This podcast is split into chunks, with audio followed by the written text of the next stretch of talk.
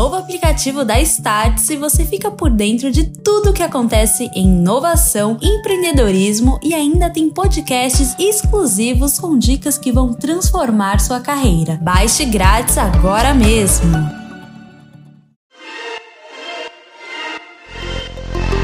Fala pessoal, eu sou Gustavo Bodra e esse é mais um episódio do Start Tech. E ao meu lado está o Marcelo Castro. Fala Marcelo. Fala pessoal, enorme prazer em estarmos mais uma vez aqui para falar de tecnologia. E hoje a gente vai falar um pouco sobre no code e como isso pode te ajudar no dia a dia de tecnologia.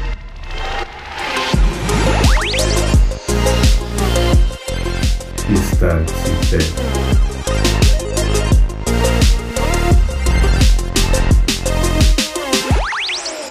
E aí, para começar essa discussão, Marcelo, queria ouvir de você. Quando é que essa história de no-code começou? É algo recente, né? Algo dos anos 2015, por aí? Sim, sim. Para os novinhos que estão aí pensando, falando assim, nossa, que disruptivo, que legal, né? Termos em inglês, sensacional. É super novo. Não. Primeira menção de no-code vem lá de 1982. Para os engraçadinhos, sim já existia computador nessa época, tá? O James Martin escreveu no livro dele Desenvolvimento de Aplicações Sem Programadores, o cara é um visionário, né? Ele fez uma previsão, parece que ele acertou o ano de 2022, ele fez uma previsão dizendo que o número de programadores no mundo está encolhendo de uma forma que no futuro os computadores vão ter que funcionar sem programadores. E foi a partir disso, né, com o tempo que a gente veio passando, que a gente tem uma timeline enorme aí de coisas que, só pra vocês terem ideia, né, a World Wide Web, ela nasceu em 93, né, com o Tim Berners-Lee. Só que você precisava saber HTML. Só lá pra 94 veio o GeoCities, que foi a primeira vez que a gente teve alguma coisa parecida com o no-code, que você conseguia criar seu site sem saber programar HTML. Até o WordPress, que todo mundo acha que é super novo, então, pasme, é de 2004. Pra gente não se alongar muito nisso, assim, o conceito não é novo, mas assim, nunca a gente teve uma infraestrutura e uma tecnologia tão potente que nem a gente tem hoje para conseguir fazer no code de verdade, que é a capacidade de você, sem ser programador, criar programas. É, e eu acho que isso é um, um ponto legal, né? Porque desde de lá de trás tem o,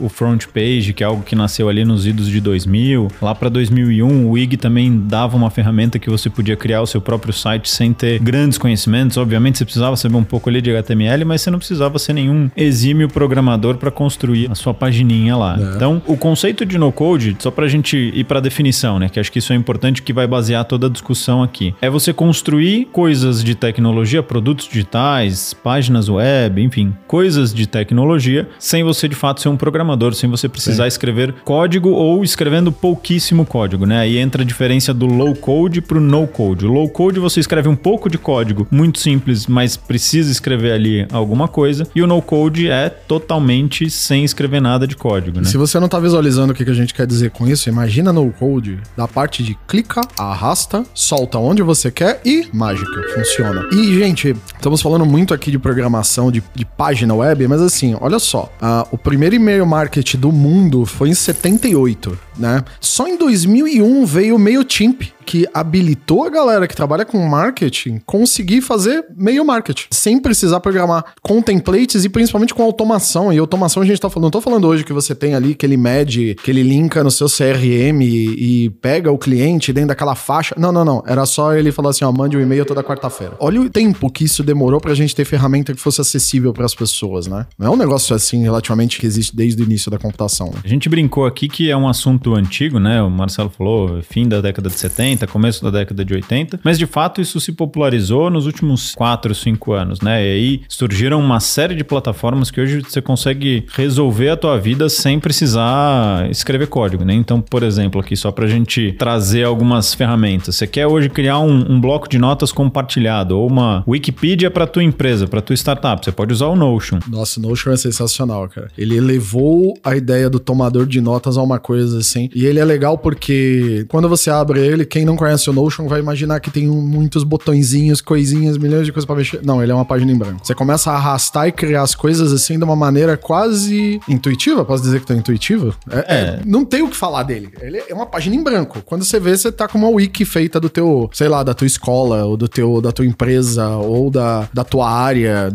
Tá feito. Você menos espera. E é super intuitivo. E em pouco tempo você consegue criar e fazer e deixar isso funcional, né? Além disso, tem, por exemplo, ferramentas para criar teu site. Você é um empreendedor e quer criar a página da tua padaria, por exemplo. Você pode usar um Squarespace, um Wix, um Webflow, todas as ferramentas que você não escreve uma linha de código e você tem ali a tua presença digital funcionando muito rapidamente, coisa que antes você precisaria contratar alguém para fazer. Os empreendedores, quando a gente fala de criar algo, normalmente a primeira coisa que passa no empreendedor que vai lançar alguma coisa, ele fala assim: "Eu quero, preciso desesperadamente de um app". Vocês não falaram de app até agora. Tem coisas que criam app? Sim.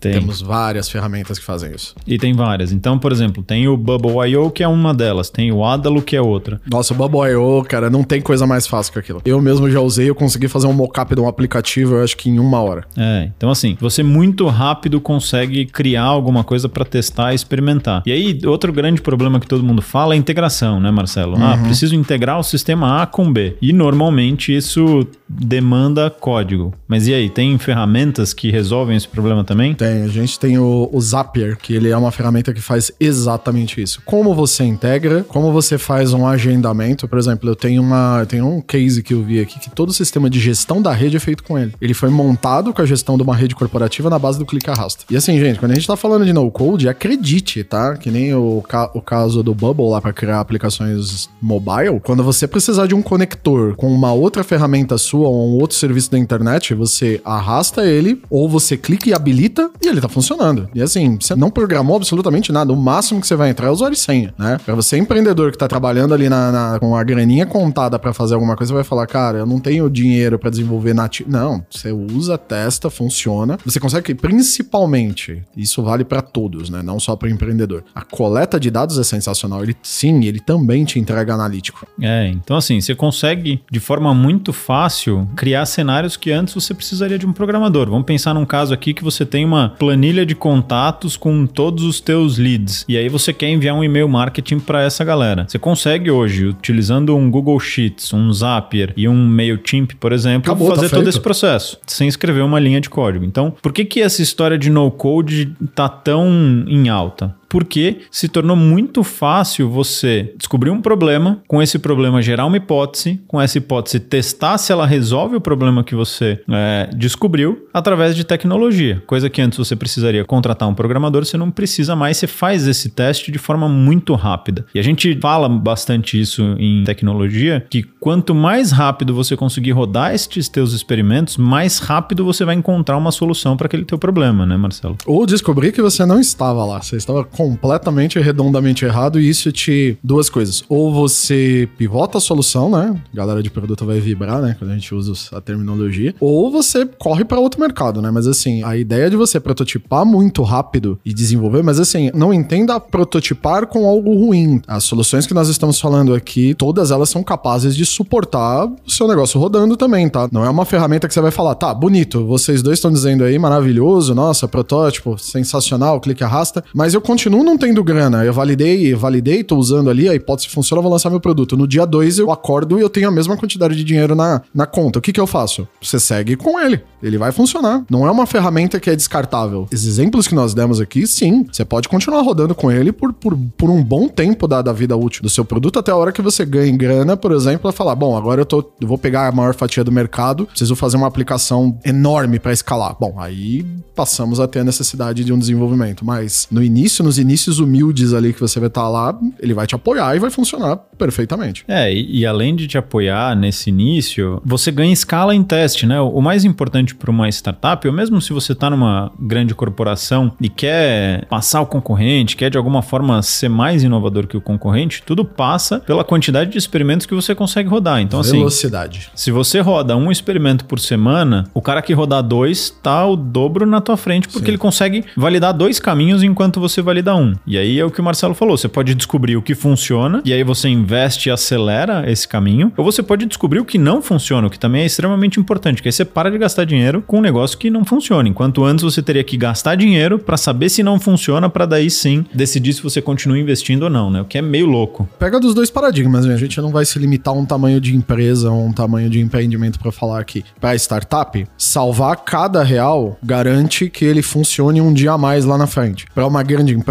poupar aquilo, poupar e gastar o dinheiro com sabedoria e, e dar o tiro mais certo possível, também ajuda nas contas no final do mês, assim. E outra, o dinheiro mal empregado não permite que às vezes você faça um teste a mais. E nesse teste a mais era o que tava faltando, né? Aquele negócio de você cavar, ela aquela picaretada a mais que você encontrava o diamante. Aí você parou uma atrás porque o dinheiro não foi bem empregado, né? E outra, né? Antes que os desenvolvedores fiquem bravos com a gente, a gente não tá dizendo que você deve e não consegue fazer tão rápido. É que a gente tá falando de cenários bem diferentes aqui, só para deixar a coisa, né? Só para deixar separado aqui, né? É, e eu acho que o mais importante é investir o tempo desse profissional extremamente especializado, que é o desenvolvedor, o engenheiro, em problemas que você já tem uma certa validação, né? Ou em soluções que você já sabe que vai resolver aquele problema. Que aí você de fato tá empregando o dinheiro, o dinheiro da melhor é, forma. É o melhor real investido possível, né? Exato. Não tem coisa pior para um, pra um dev, para um engenheiro, do que construir algo e isso não ir para frente. Então é melhor que esse recurso seja investido quando você já tem uma ideia de que pode funcionar. E todo esse conceito de no-code vem para acelerar esse processo de experimentação. É, até para você conter expectativa de stakeholder, né? Pra galera, tipo, agora falando para o pessoal de produtos, pra, até para você conter a expectativa do, do stakeholder dele. Não, eu cheguei, que você sempre, quem não ouviu, né? Não, eu cheguei, tava lá trabalhando, tive uma grande ideia, vamos implementar. Esse,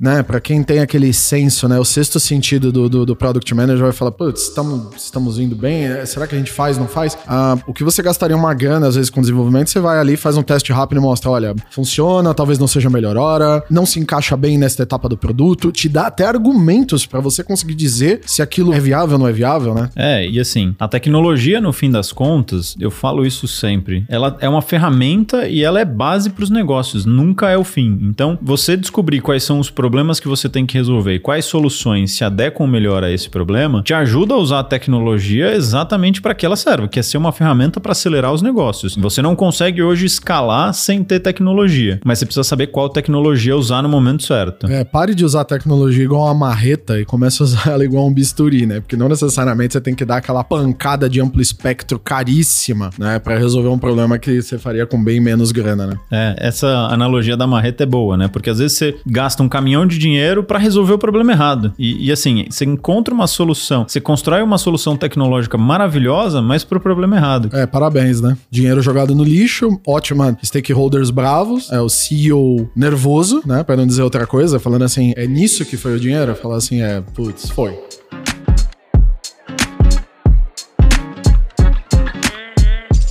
Então, a, a grande promessa e, e a, a, grande, o grande sinal, né? A gente falou no, no episódio anterior sobre sinais e a gente vai sempre falar sobre isso. O grande sinal aqui é, o no-code ele pode ser uma forma de acelerar o teu processo de experimentação. E use e abuse dessa ferramenta para este momento. Mas aí entra uma reflexão que a gente precisa fazer também. Quando eu devo usar o no-code e quando eu não devo usar? A gente até agora falou quando usar, né? É, exato. Agora, quando não usar? É, normalmente assim, toda vez que você for pensar em escala, porque quem conhece a curva de adoção de produto, né, que você vai pegar o filão principal, né, a curva de subida do growth ali, né, quando você vai pegar o filão principal de clientes e você começa a fazer uma previsão de quantos usuários simultâneos, quantos usuários de um dia, qual o tráfego de dados que eu terei. Chega numa hora que você fala, parou, ele não, não essas ferramentas não são para isso. Algumas até, por exemplo, assim, falando do MailChimp, ele vai funcionar para você, tem necessidade, mas, por exemplo, do Bubble que a gente tava falando que é para fazer o mockup ou a ferramenta de teste ou a versão de teste do seu aplicativo. Se você começar a ter números como, por exemplo, 500 usuários simultâneos, mil usuários simultâneos, trafegar uma quantidade de gigas grande de dados, até assim, talvez seja a hora de falar parou. Isso traz um assunto que eu sempre pontuo para as pessoas. Não fale mal daquela linguagem de programação que todo mundo fala mal. Lembre-se, as coisas têm aplicações. Se você usa lá fora do, do parquinho ali dela, não vai se comportar bem. Mas assim, o culpado não é a ferramenta. Esse leque de, de no-code que a gente tá dando para vocês, ele tem uma limitação. Ele não é a bala de prata que você vai resolver tudo, né? Exato. E aí entra em quais dicas de como identificar qual é o momento de fazer essa transição, né? Do no-code e avaliar outros métodos. Então, assim, a gente falou muito de teste, processo de experimentação. Ele é perfeito para isso. Usa e abusa para fazer essa roda de ideia, teste, validação, experimentação. Então, esse é o filão que ele vai te ajudar a resolver. Quando você olhar que aquela solução resolveu um problema e você está no ponto de escalar, você fala: bom, entendi, funcionou, gerou engajamento, agora a gente precisa escalar esse negócio. É o momento que você tem que parar e avaliar. Não necessariamente trocar, mas você tem que se perguntar se esta é a melhor ferramenta para resolver esse tipo problema numa escala 10, 100, mil vezes maior do que a escala que você estava testando até agora. Então, primeiro sinal, hora que você pensar em escalar, reavalia se essa é a melhor ferramenta. A segunda grande dica é cria uma cultura dentro da tua empresa de compartilhamento desses experimentos, porque a partir do momento você traz essas tecnologias de no-code, você vai gerar um volume de experimentos muito grande. Só que se você não tiver uma cultura de compartilhamento disso, você vai gerar 15 experimentos iguais em 15 áreas diferentes. Então, compartilhe esse conhecimento. Monte um processo e uma cultura onde você consegue se comunicar e apresentar quais são esses experimentos, apresentar quais são os resultados, quais são os aprendizados, o que funcionou e o que não funcionou. Porque senão a gente acaba gerando uma fábrica de experimentos replicados. E aí não tem muita serventia. E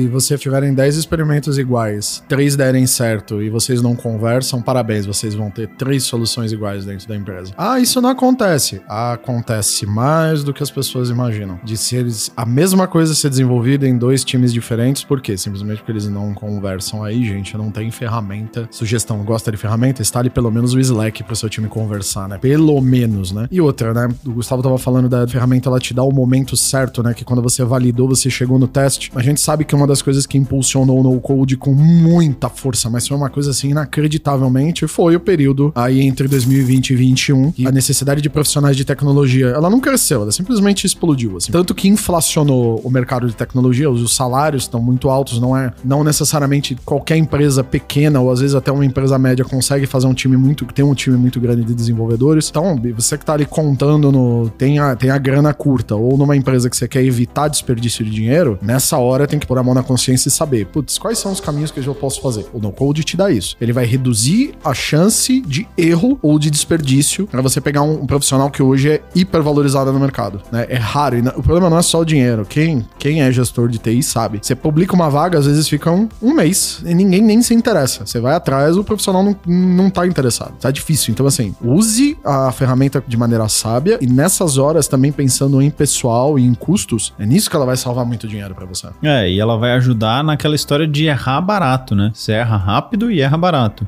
É, né? O melhor modelo, modelo Califórnia, né? Que é Vale do Silício. R rápido, R barato. E hoje em dia, com os custos que a gente tem, principalmente de tecnologia, errar barato, assim, é lucro né? Ou você descobrir, que nem a gente começou a conversa dizendo, né, que o importante é você descobrir se você está certo ou errado, né? Não vai descobrir que você está errado depois de gastar um milhão, né? É, e, e, a parte interessante dessas ferramentas é que grande parte delas, por uma estratégia até de crescimento, oferece um plano gratuito ali para você experimentar a ferramenta. Alguns você consegue até rodar o teu experimento sem custo. Então esse é o melhor dos mundos. Você quer construir um site, mas você não tem um budget para isso. Na Wix você consegue criar Sim algo simples, completamente de graça. Você vai usar um template padrão? Sim. Você vai estar tão diferente do mercado? Não. Mas você consegue fazer o teste básico. Putz, mas eu quero uma identidade visual específica para mim. Tudo bem, você pode comprar um template. Tem template que custa 50 dólares. É muito mais barato do que você contratar um designer para construir. O designer e o dev, né? É. A conta sempre vem em par, né? Não é, não é barato. É, e essas ferramentas já te oferecem esse custo muito mais baixo. Então, além de você ter essa velocidade, você tem um custo do erro que é muito menor. E aí, consequentemente, você pode, de novo, gerar mais experimentos. E aí, consequentemente, você vai achar uma solução mais rápido. Então, acho que esse é o, a grande transformação e a grande promessa que o no-code traz, que tem sido discutido, né? Bastante. É uma boa para experimentar tecnologias, né? Você vê aquele serviço, aquele software vendido como serviço maravilhoso. Você fala, nossa, eu vou, eu vou usar ele aqui, eu vou integrar na minha plataforma. Antes de um acoplamento definitivo com o seu produto, é possível sim você laboratoriar ele e ver se é o que você quer, se é o que precisa. Antes que você invista aí numa assinatura de seis meses em dólar, lembre-se, sim, você mora no Brasil, tudo é pelo menos mais de cinco vezes. Se você estiver ouvindo no futuro e o valor flutuou muito, desculpe, né? É, você vai conseguir ter um cheiro se vale a pena investir esse dinheiro ou não.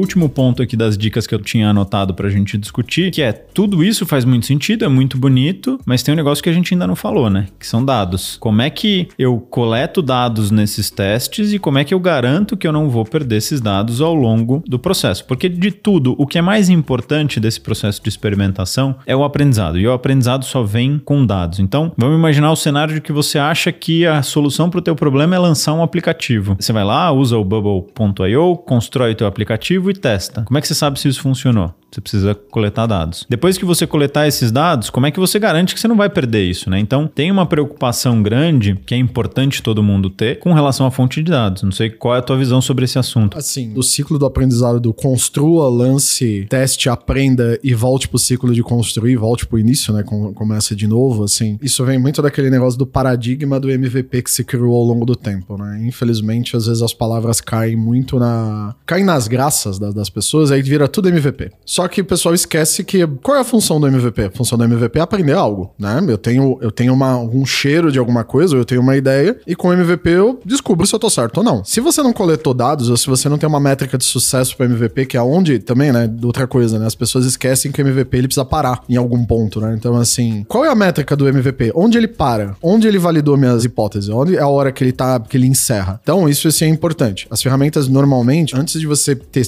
começar a entrar nesse mundo no no-code, cheque sempre na lista dele o que, que ele te oferece, por exemplo, numa avaliação, no período de avaliação. famoso período grátis, né? O período de teste. Por exemplo, ele vai dizer: você quer fazer algo muito rápido e muito teste que vai durar menos que o período de avaliação dele? Veja, você pode exportar os dados? Não. Então já acenda seu alerta vermelho. Gente, assim, e é modelo de negócio deles. Não tem muito o que dizer, ah, é injusto, eles precisam ganhar dinheiro de alguma vez. E eles sabem que o que se entrega dessas plataformas de maior valor é efetivamente o dado do que você aprendeu. Então, assim, cheque sempre isso, verifique se há possibilidade de acessar os dados durante o período e pós pós-período de, de, avaliação. Se você assinar qual é a forma que ele exporta, como ele exporta, que tipo de dado que ele te dá. A maioria das ferramentas ela te dá até mapa de calor, ela te dá qual é a página, qual o fluxo que o usuário fez para chegar até tal ponto. É básico de, de analíticos, né? Quem conhece sabe isso. Mas é assim, é importante saber como testar, saber como tirar os seus dados e guardar para você usar pro futuro. Principalmente para você começar de novo. Que a única coisa que a gente tem certeza nesse ponto de experimentação é que assim, o dado ele garante que você não comece de novo a mesma coisa, né? Vamos tentar nunca repetir o mesmo experimento. Né? É, e seja parte de uma coleta de dados que inicialmente já aconteceu. Você não parte mais do ponto zero, você parte de um aprendizado que já aconteceu na última iteração. Tem então, que ser complementar sempre, né? Exato. Tem que ser algo evolutivo. Não dá para você repetir o mesmo teste várias vezes. Senão a gente vai invocar aquele clichê do Einstein aqui e não obriga a gente a ficar fazendo isso. É, então assim, o terceiro ponto para todo mundo ficar alerta é quando você for fazer esse teste, usar essas ferramentas de no-code, avalie muito bem as fontes de dados que você vai utilizar, como você coloca dado dentro da plataforma e como você, tira. tira. O mais é, importante é como é que você tira os dados de lá, porque colocar normalmente eles vão te deixar muito fácil. Tirar. Não, super tranquilo. Você sobe desde um papel de pão até plugar o seu, seu Oracle lá. Nossa, tranquilo, tira depois. É, então esse é o, o grande desafio. Então é importante que você avalie esse ponto e entenda como é que você consegue extrair isso depois para rodar o, o próximo experimento ou para integrar isso em outras ferramentas né? Então, essa é a terceira grande dica. E tenho acho que um último ponto que vale a pena a gente comentar aqui sobre toda essa estratégia de no code, que é isso tá cada vez mais quente no mercado, isso faz muito sentido para você fazer todos esses experimentos. Então, assim, se você tem uma plataforma, se você tem algum serviço, pense se não vale a pena você se conectar com essas plataformas de no-code. Vou dar um exemplo. É, plataformas de e-mail marketing que não tem um plugin para o Zapier, muito provavelmente vão ficar de fora da escolha da maioria das empresas. Por quê? Você quer facilitar. Então, não ter um plugin para tua plataforma faz com que a o... plataforma não seja vista. Se você não é visto, você não é lembrado, não precisa né, chegar até o fim disso. Veja, se você entrega, se hoje você é dono de uma empresa, se você é parte de um time de desenvolvimento ou um gestor de tecnologia, ou um CEO, você oferece, principalmente nós estamos falando aqui de software como serviço. Pense com carinho em oferecer parte do seu serviço como um conector ou como uma API que possa, porque às vezes eles, por exemplo, você não necessariamente precisa ter um conector. Mas pelo menos você tem que ter uma API que possa ser chamada. Porque se você fechar a porta para essas tecnologias de no-code, essas plataformas de no-code, você se arrisca a perder dinheiro inicialmente e mais pro futuro perder relevância. Porque se tem mais alguém que oferece um serviço igual ou muito próximo e ele oferecer pro no-code ou você não, quem você acha que vai ser a escolha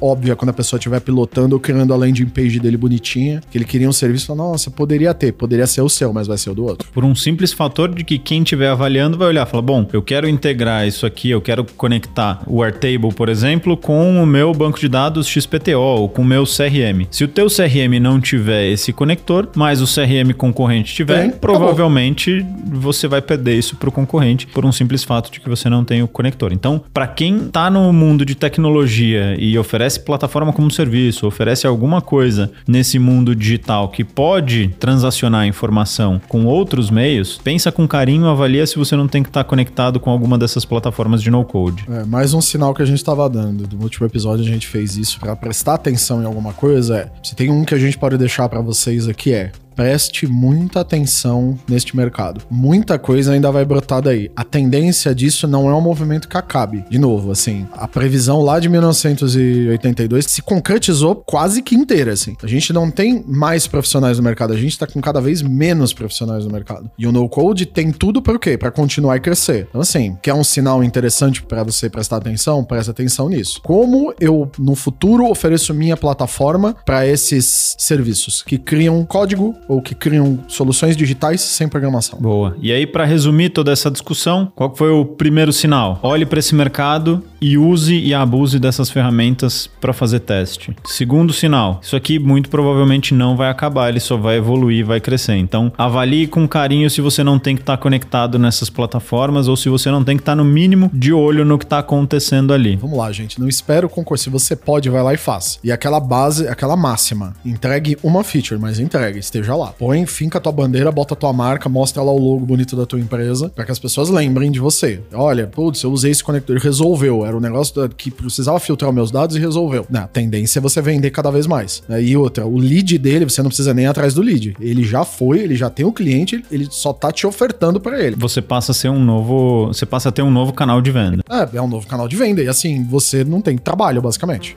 Pois é.